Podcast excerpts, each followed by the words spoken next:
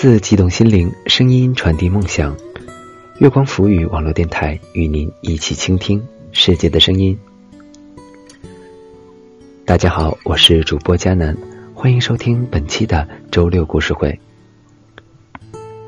本期节目，我将为大家带来一篇七毛的文章。对呀，就是嫌你穷才分手的。如果大家有喜欢的文章，也可以通过新浪微博艾特大写的 NJ 加南来投递给我，或者通过新浪微博月光浮语网络电台与我们取得联系。更多精彩节目，敬请关注我们的官网三 w 点 i m o o n f m 点 com。一饿，发完这条状态三小时后，我就成了杨哥的女友。他把饥肠辘辘的我叫出宿舍楼，问我想吃什么。糊汤粉，我脱口而出，眼巴巴望着他。杨哥紧皱眉头，但还是立马揪着我直奔门外的小吃街。两天没吃东西的我，一脸生无可恋的我，在一碗飘着鲜美鱼香味的糊汤粉面前现了原形。我口含米线，感激涕零的问：“杨哥，你怎么不吃啊？”杨哥顿了顿，抬头望天，又盯着我说：“哥只有十块钱。”我差点噎住，吸了吸鼻涕，说了句：“哥，我身无分文，你若不嫌弃，我只能以身相许了。”好，杨哥眼睛一亮，笑开了花。热气腾腾中。我红了眼眶，杨哥那张好看的脸渐渐模糊起来。杂乱的店铺，我们用筷子夹起饱蘸鱼汤的热油条，趁热送进嘴里，那种鲜香和酥软的口感，很多年都忘不掉。二，二零一零年四月，我们大三。读大学的第三个年头，那段日子我真的太穷了，吃了上顿没下顿。说来心酸又励志，读大学起我就没花过家里一分钱，一贫如洗，三餐不济，家徒四壁。大概这些词语都是为我量身创造的。北方小镇的老家，我妈常年体弱多病，吃了几十年的药。我硬是给自己申请了四年助学贷款，周末也不闲着，风风火火到处找兼职、发传单、摆地摊、做家教、当服务员，比我们校长还忙。杨哥，我们这所不知名学校的不知名学霸，低调寡言，在我弄丢八百元生活费的第三天，用他那个月仅剩的十块钱解救了我。我一直觉得。这世上最好听的三个字，绝对不是“我爱你”，而是“有我在，别饿着，多吃点”。好的爱情从来不用说，用做的。跟杨哥相识于自习室，一有空我就去自习。要不是那天他向我借英语课本，两年下来我都不知道后边坐着他。我们自然而然的走到一起。没有什么风花雪月的浪漫。杨哥大四时已经开始在外面接项目，从来不用为生活费和明天担忧。而我，一个文弱的穷酸文科女，找工作屡屡碰壁，在拥挤的招聘会现场挤得我找不到方向。杨哥，我太穷了，什么都没有。我也是。你怕吗？现在有你了，一切都会有的。三，二零一一年六月，拍完毕业照的第二天，我就跟着杨哥坐着十二个小时的火车硬座，风尘仆仆从武汉奔往魔都。杨哥不顾父母反对，毕业来上海，打算跟着学长一起创业。正好我也有个面试。上海每天都有人来。也有人走。从上海火车站出来，杨哥提着一大包行李走在我前边，周围霓虹闪耀。夜上海迎来了一千万外地人中最普通的两个。车水马龙的喧嚣，抵不过此时的有你真好。我跟杨哥辗转在长宁租了个隔断间，距离地铁口两公里，租房合同付一压一，只好一次性忍痛交了两千块钱。交完房租，我们全身上下只剩下二百一十五块。坐在不足五平米的房间，我跟杨哥长时间的沉默。过道狭窄，灯光昏暗，房间密不透风。一张不足一米宽的床，一个柜子和一张小桌，就把房间塞满了。原来真的毕业了，第一次有这种可怕的感觉。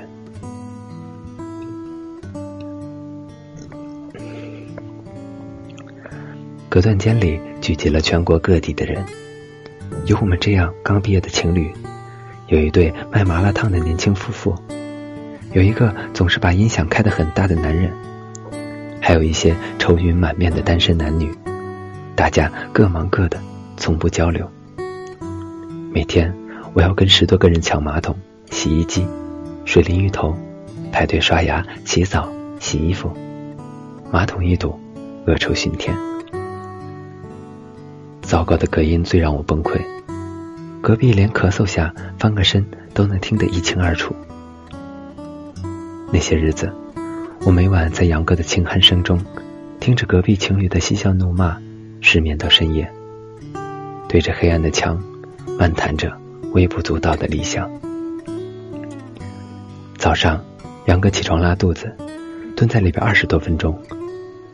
隔壁一个男生敲着门怒骂：“便秘还是死了？能快点吗？”一向处变不惊的杨哥那天脸色阴沉。没事了。有的住总比没的好，我对杨哥嘿嘿笑道：“委屈你了，等赚钱了，咱们搬个大房子。跟你在一起什么都好。”四，我的面试很顺利，就是薪水太低，试用期每个月两千五，转正后三千二，偶尔会有奖金。刚毕业，慢慢来。先到大平台学点东西，工资是其次。我给自己脑补了几天的鸡汤，就正式入了职。杨哥进入学长的公司参与项目，工资是我的两倍，每天朝九晚九，回到家也是深夜，我也是。我们当时最大的难题是如何把这两千块钱，是如何把这两百块钱撑到发工资那天。十几块钱的外卖肯定是吃不起了，还好天无绝人之路，隔壁男生扔给我们一个小电饭锅，拍拍屁股回老家了。我一激动，让杨哥赶紧到超市扛一小口袋米回家来，米香味每天飘满整个房间。我们中午吃着米饭，就着榨菜，躲在格子间里勉强度日，晚上就喝燕麦片。杨哥喝不惯，我给他买了一袋糖，他也吃得津津有味，但还是很饿。我昏昏沉沉中被杨哥推醒，面包、酸奶，你偷来的？杨哥扑哧一笑，公司发的。哪个公司发这个？我不信。没事正好路过，献血是送的。我心咯噔一下。眼泪哗啦哗啦的往下掉，边吃边哭。杨哥，我这是在喝你的血呀！到最后几日弹尽粮绝，我俩干脆就喝水，一饿起来就咕咚咕咚一碗水下肚，然后立马躺在床上不敢动。杨哥，要是能来一碗糊汤粉就好了。是啊，放点辣椒，泡着油条。姚哥，杨哥，好想去武汉呢。是啊，去江滩，去东湖。我们就这样有一搭没一搭的说上半天，睡意昏沉，就抱着彼此睡过去。这一张一米宽的床，有一块板塌下去。住进来当天，我就让房东换，眼看着快一个月了都没动静。为了避开那个破洞，我俩只能裹在一起，挪到最墙角。那时候我们最穷，却在深夜抱得最紧。我当时什么都顾不上，只想租好点的房子。我们努力攒钱，拼命加班。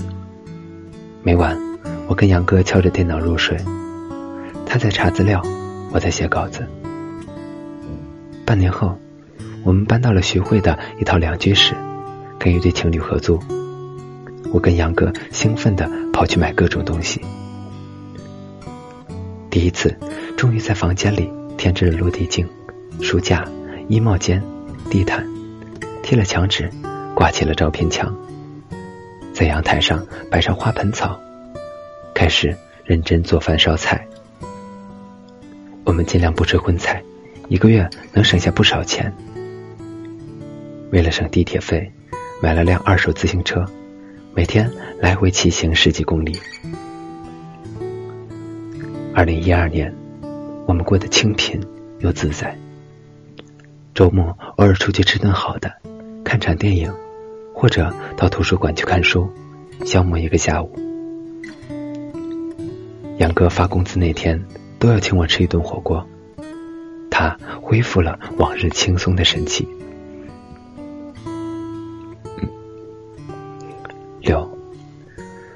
没有谁的人生是一帆风顺的，爱情也是。上海房价涨一涨，我们心脏抖三抖。意料之中，房东给我们涨房租了，一个月加了八百块。我们一合计，不划算，三十岁前要省钱攒首付，搬家吧。在上海找房是场艰难的争夺战，一个小时前发布的信息。两个小时后，房子就能被抢掉。搬家那天，耳机里正好听到斑马里那句：“我要卖掉我的房子，浪迹天涯。”把我的心听得一颤一颤的。怎么，有房子就好好待着，浪什么浪呀？二零一三年，股市一段时间连续涨停，我们身边的同事都在炒股。杨哥也琢磨着投点钱进去，他把这两年攒下的几万块全部放进去。我对股票不懂，劝他还是见好就收。他一脸兴奋，现在一周就能赚到大半年房租了。我也没法，只能由着他。接下来大盘跌得我跟杨哥大眼瞪小眼，四眼泪汪汪，完了。没想到，此后事情更糟。杨哥已经三个月没有工资了。那几年，有多少创业公司崛起，就有多少创业公司倒下。他那段时间常常通宵加班，回来倒头就睡。看他这个样子，我每天战战兢兢。我告诉我自己要振作，可不能倒下，不然没了经济来源。杨哥养我一场。现在我要好好养他。我白天在公司上班，晚上回来接软文，写小说到凌晨两点。每天眼睛肿成熊样，虽然稿费很低，但总比没有好。我心想，写完这几篇稿子，这周饭钱就有着落了。杨哥那时很有挫败感，终日闷闷不乐。本以为靠着我能挺一段时间，可我脑袋一热，把工作丢了。我的新领导在繁琐的办公室里对我动手动脚的那一刻，我终于爆发了。为了五千块不到的月薪，我干嘛在这种贱人手下糟蹋自己？我不干了！领导怒吼：“滚，赶紧滚！”上了回家的地铁，我就后悔了。加上连续一个月来无休无止的熬夜和无规律饮食，肚子突然疼痛难忍，直冒冷汗。晚高峰的地铁上挤满了人，我扶着把手不敢坐下。这个连蹲着都要被拍照的上海，我直接一屁股坐在地上，大概会红遍中国吧。迷迷糊糊摸到家里，躺在床上就睡着了。来上海这两年，我第一次觉得累。等我醒来，被杨哥的臂膀抱着，他拥着我，温暖的阳光，昏暗的灯光照在他憔悴的脸上，空气让人心安又温暖。杨哥，我们来上海是为什么？生活，你累吗？但没办法。七，一个月后。我们各自找到工作，一个月后，我们各自找到工作。相距三十公里的我们，只得分开住。灯火辉煌的地铁口，杨哥在前面拎着行李箱，跟初来上海的火车站时不同。跟初来上海在火车站时不同，他的身子瘦了很多，背影更加落寂。我提着行李袋。手在发抖，太沉了，太沉了。满是名车豪宅的灯红酒绿里，我们拎着大袋子，失魂落魄，像个逃荒而来的流民，跟这个城市格格不入。我突然心慌起来，没有安全感。人的心理防线就在这一瞬间彻底瓦解。上海很大，我们很小，我们走得很慢。两年了，我们还是我们，也不再是我们。工作日我们各忙各的，周末就待在一起。有时周末加个班，我们半个月甚至我们半个月甚至一个月见上一次。我开始习惯一个人的生活。学生时代独来独往的日子又回来了。没日没夜加班的我，终于在新公司得到赏识，开始升职加薪。不知道是真忙，还是为了忙而忙，我们的话越来越少。只是杨哥会主动给我打电话，让我多吃点，早点睡，询问钱还够用吗？我吃着加班的便当，嘴里。全是嗯嗯嗯，都好。八，二零一四年九月，杨哥的父亲突然被送到医院抢救，他连夜回了西安的老家，我赶紧打了几万块钱过去。两周后，杨哥给我打电话，语气低沉：“怎么办？我妈只有我一个人了。”我知道了。你好好照顾她，眼泪在眼眶里打转。你来吗？他几乎是带着恳求的语气。我憋了几分钟，终于说出：“杨哥，我快二十八了，穷怕了。”杨哥沉默良久，几乎哽咽的说道：“对不起，没能好好养你。”我挂了电话。躲在公司卫生间里，泣不成声，心被掏空了一样。杨哥走了，回老家了，再也不回来了。我去给杨哥退房，他的东西不多。我们来上海的第一个月开始用的电饭锅，每天靠着它煮米饭配着榨菜。杨哥说那段日子最苦了，我不觉得。最苦的日子，我也不记得了。我们搬到两居室后，在宜家买的电脑桌。一到周末，杨哥就把速度卡的掉渣的电脑放在上面，下载一部电影。我们俩戴着耳机，窝在床上，搂在一起，看到昏昏入睡。我们在网上买的面包机，每天烤上两片，蘸着花生酱、番茄酱。吃的心花怒放。杨哥说我嘴上的酱汁没擦掉，我说是吗？在哪儿？他会突然亲上来。我们刚来上海买的脸盆也还在，搬了几次家都没扔。记得那会儿我忙得五天没洗头，第二天要见客户。我们当时穷得连二十块钱的洗发水都不敢买了。我看到一袋洗衣粉，二话没说就往头上撒，一头扎进脸盆里。杨哥那晚在门外坐了一宿。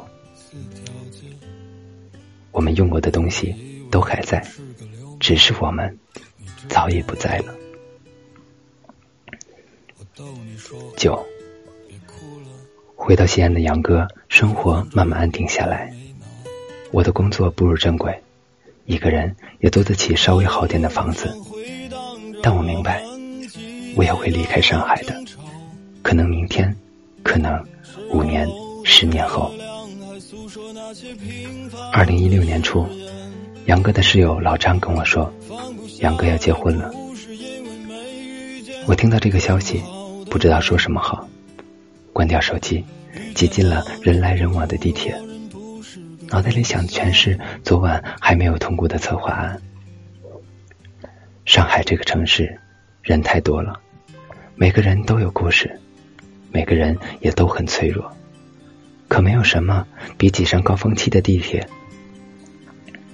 可没有什么比挤上高峰期的地铁更让人欣慰的。我妈常跟我念叨：“你也老大不小了，该回来找个人结婚了。”我说：“好啊，明年春节就回去。胡歌还是霍建华，您先决定好。”说着，眼泪哗哗。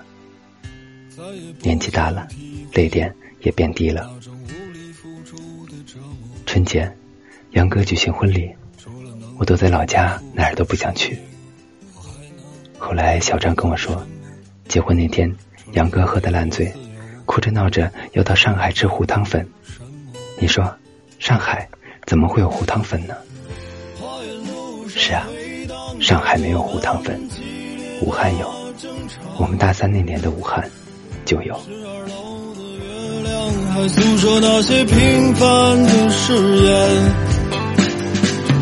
放不下也不是因为没遇见更好的人。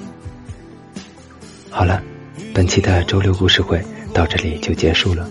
我是主播佳南，感谢大家的收听。更多精彩节目，敬请关注我们的官网三 w 点 i m o o n f m 点 com，或者通过搜索添加公众微信号“城里月光”。我们下期再见吧。说了这么多，也终于看清了自己的猥琐。作为一个男人。